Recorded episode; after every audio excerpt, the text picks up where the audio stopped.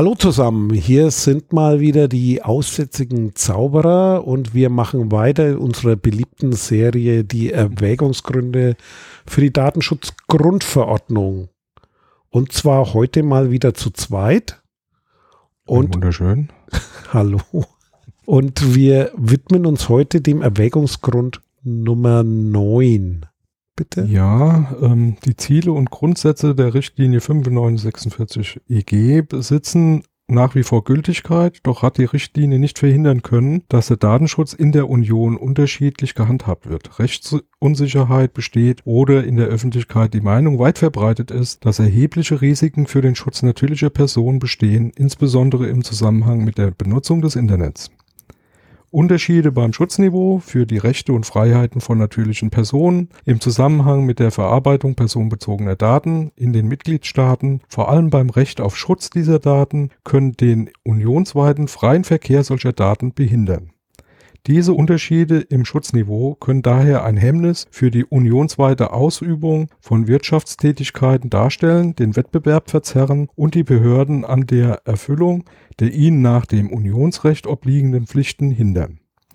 Sie erklären sich aus den Unterschieden bei der Umsetzung und Anwendung der Richtlinie 9546 EG. Punkt. Das war der Neuner. Okay. Ich würde mal sagen, den, den zerlegen wir jetzt wieder sätzeweise, weil sonst wird schwierig. Der ist jetzt lang, sind vier Sätze, glaube ich, wenn hier die Randnummern stimmen. Und zwar einmal als Hinweis, da wird genannt die Richtlinie 95-46 EG. Die ersten zwei Ziffern sind immer die Jahreszahl, das heißt, das ist von 1995. Die 46 heißt, das war die 46. Richtlinie in Europa von 1995 und EG ist, glaube ich, Europäische Gemeinschaft. Das mhm. sind die üblichen Kürzel und das ist quasi die alte Datenschutzrichtlinie in Europa, die Mitte der 90ern das Datenschutzrecht harmonisiert hat. Und da steht eben drin nach wie vor Gültigkeit, weil diese Erwägungsgründe wurden natürlich schon, ich glaube, 2014 bis 16 geschrieben. Und 16 wurde es verabschiedet und seit 18 gilt, seit 2018 gilt die DSGVO. Das heißt, das ist dann hier noch in Zukunft formuliert, denn die DSGVO hat ja auch so einen ellenlangen Titel, weil da ist im Titel drin, dass er diese Richtlinie 9546 EG ablöst. Ja. Und das ist so der Hintergrund, deswegen muss man jetzt mit reindenken. Richtlinie, was heißt das? Damals, wie heute in manchen Themen immer noch, die EU erlässt eine Richtlinie oder damals Europäische Gemeinschaft, die EG. Diese Richtlinie wird dann aber in nationale Gesetze überführt. Das heißt, da werden Begriffe definiert, bestimmte Grundregeln gemacht. Aber jedes Land setzt das um und hat dann Zeit von x Jahren, das ins nationale Recht umsetzen. Deswegen gab es zwar eine Harmonisierung, aber es war trotzdem alles unterschiedlich. Flickenteppich. Flickenteppich. Deswegen sagt ja. auch dieser Satz aus, Rechtssicher, Rechtsunsicherheit besteht. Die öffentliche Meinung ist weit verbreitet, dass das trotzdem schwierig ist, mit Daten was zu machen. Schön finde ich dann immer, insbesondere im Zusammenhang mit der Benutzung des Internets. Angst vor dem Internet. Weil das Internet ja, die Grenzen überspringt. Ja, aber kann man, kann man, denke ich mal, ganz gut ähm, schon auch nachvollziehen, ne? weil das Internet ja im Prinzip das erste äh, wirklich übergreifende Datennetz war, was dann auch wirklich in Masse genutzt wurde. Ne? Alle anderen Netze, die es vorher gab, die waren entweder ja, ich sage jetzt mal relativ eingeschränkt oder nur ganz bestimmte Benutzerkreise, die das genutzt haben. Deswegen wird hier immer gerne auch auf das Internet verwiesen, weil das nun mal ähm, das große vereinheitlichende technische äh, infrastrukturelle Netzwerk ist, von dem wir hier reden. Ja. ja, was natürlich klar ist, das ist eine europäische Regelung über europäische Gesetzgebung, EU oder EG damals. Das heißt, das Internet ist weltweit. Das kann natürlich nur den Teilansatz haben. Deswegen ist es hier auch so formuliert. Endlich können wir in Europa zusammenarbeiten, dass das Internet natürlich wesentlich mehr ist und Europa ja, da nicht im Mittelpunkt ist und auch nicht die Grenze ist. Das kann man da nicht reinformulieren, deswegen kann es nur so geschrieben sein. Ne? Also wir sind ja froh, dass wir in Europa schon mal irgendwie den Versuch gestartet haben, einheitliche Gesetzgebung länderübergreifend irgendwie hinzukriegen, was das angeht. Ich glaube, alles, was darüber hinausgegangen wäre, da würden wir heute noch drüber diskutieren und wären keinen Schritt weiter gekommen. Also es macht schon Sinn, das so schrittweise ähm, zu, zu sehen. Und hier geht es natürlich um die EU. Ne? Genau. EG, den europäischen Wirtschaftsraum. Ne?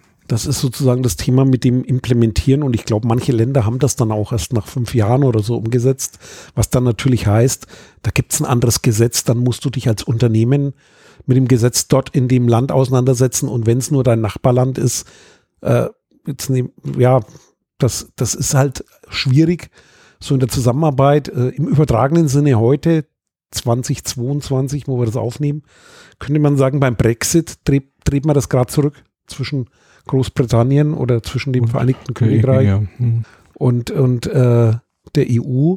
Und da merkt man auch, wie, wie gut es eigentlich ist, dass man was harmonisiert hat und manche Dinge nicht mehr diskutieren braucht.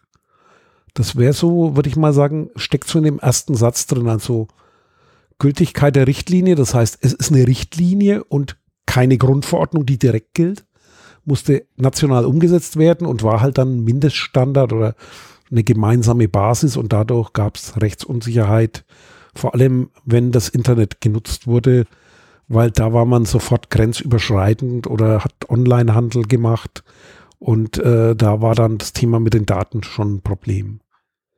Der zweite Satz geht dann auf Unterschiede beim Schutzniveau.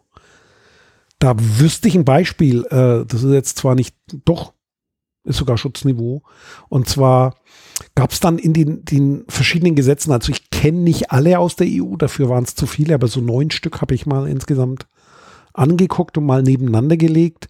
Und da gab es dann schon Unterscheidungen. Beispielsweise haben die einen, in, in einem Land wurde geregelt, die Weitergabe von Daten im nächsten Land gab es Übertragung, dann gab es äh, Übermittlung. Also das heißt, diese Begriffe wurden nicht alle gleich ausgelegt.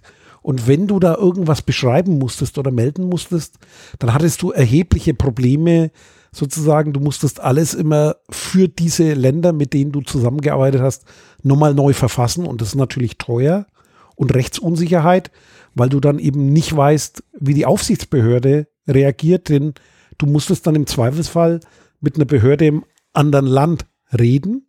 Mhm. Und das machst du natürlich dann nicht in deiner Sprache, sondern in der dortigen Landessprache.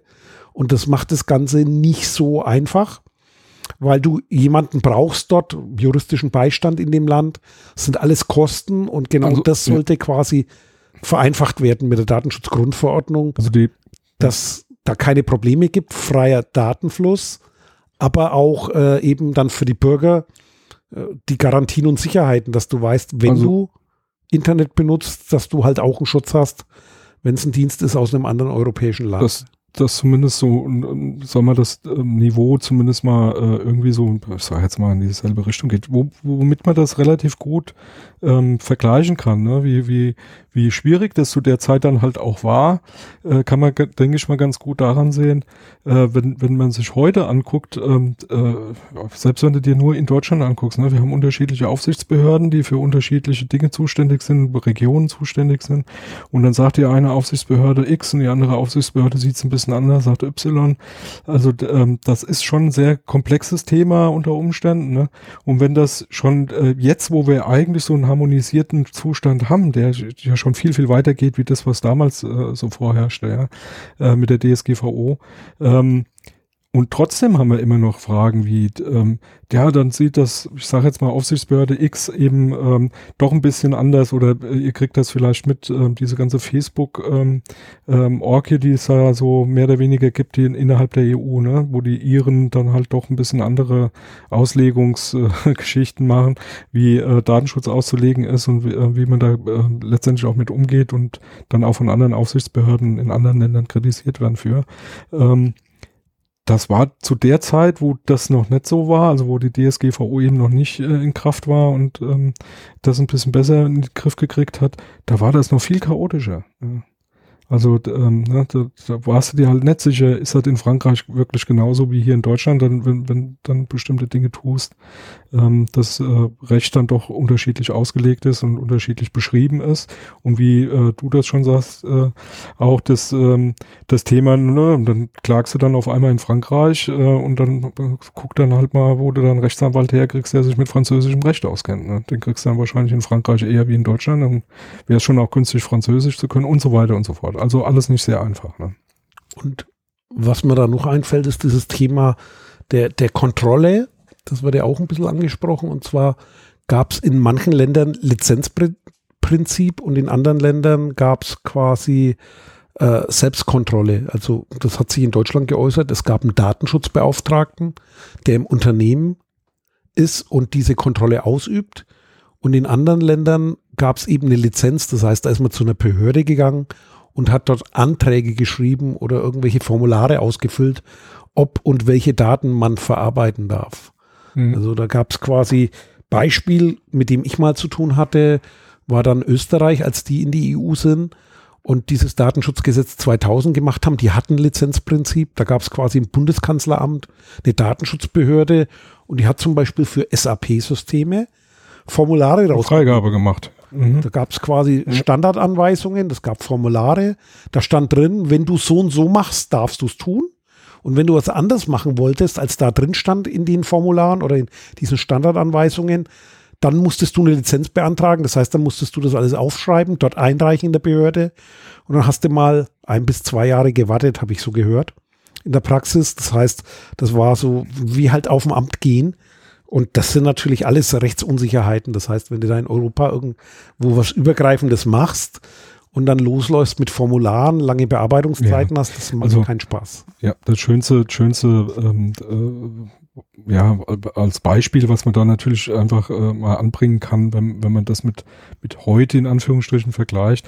Äh, wenn, wenn du dir heute ähm, Softwareentwicklung anguckst, äh, agile Entwicklung, Agil, Agilität, also, also auch als Synonym dafür, dass alles sehr, sehr schnell ähm, ge gebaut, weiterentwickelt und, und äh, auf den Markt gebracht wird, das kannst du dir heute gar nicht mehr vorstellen. Ja, also stell dir mal vor, du wirst heute irgendwie, wird, nehmen wir mal hier äh, Corona-Warn-App so mal als Beispiel, wo ja Agilität ein ganz, ganz heißes Thema ist.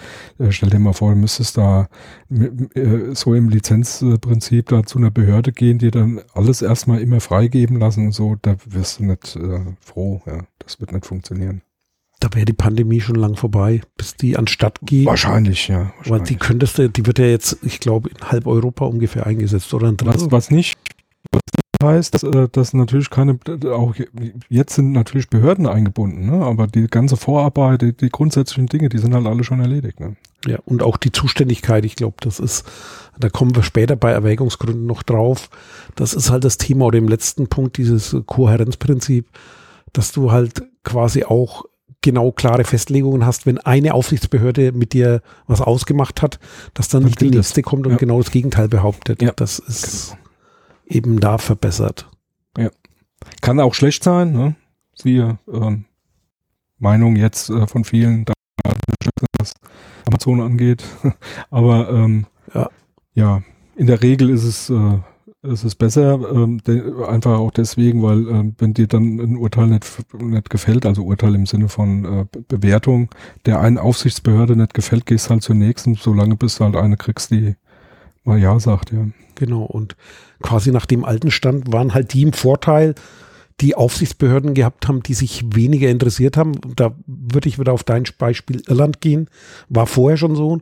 US-amerikanische Firmen waren in der Regel über Irland in Europa vertreten, weil dort die Datenschutzaufsicht, da gibt es ja Fotos aus dem der Dokumentation ja, ja. von Herrn Schrems, äh, die waren also, über den Supermarkt, da waren 20 ja, Leute genau. in irgendwelchen Räumen Supermarkt und da war die komplette US-Wirtschaft, die dort ihre Zuständigkeit hatten und die das alles geklärt haben und, und mit denen quasi über, ja, ein bisschen Kommunikation da reinkam und ansonsten bist, hast du dich da totgelaufen. Hat, hatte was von der Briefkastenfirma, ne?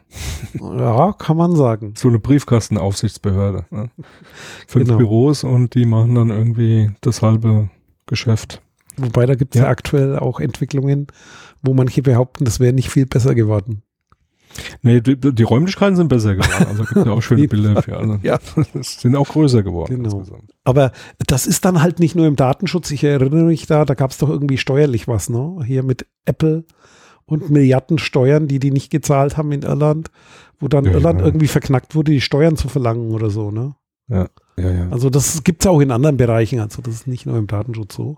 Und das ist halt sozusagen dieses Problem der Richtlinie, die dann jeweils in nationales ne-, Recht umgesetzt wird und DSGVO heute direkt gültig. Das heißt, das ist diese Grundverordnung, darum heißt es ja auch Datenschutzgrundverordnung, die ist mit Verabschiedung dann direkt gültig geworden, für alle Gesetz, Länder verbindlich, einheitlich.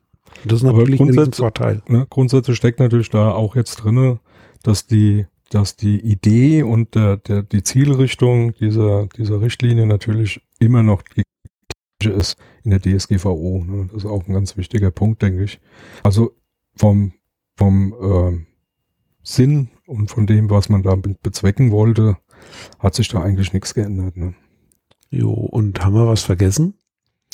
Ja, sicher haben wir was vergessen, aber macht ja nichts, weil wir, Wir haben's haben's ja vergessen. vergessen. Jo, Ja. und tschüss, bis zum nächsten Mal. Ciao, ciao. Dieses Angebot ist keine Rechtsberatung und vollständig subjektiv. Zu Risiken und Nebenwirkungen lesen Sie die Gesetzgebung und fragen Ihren Datenschutzbeauftragten oder Rechtsanwalt.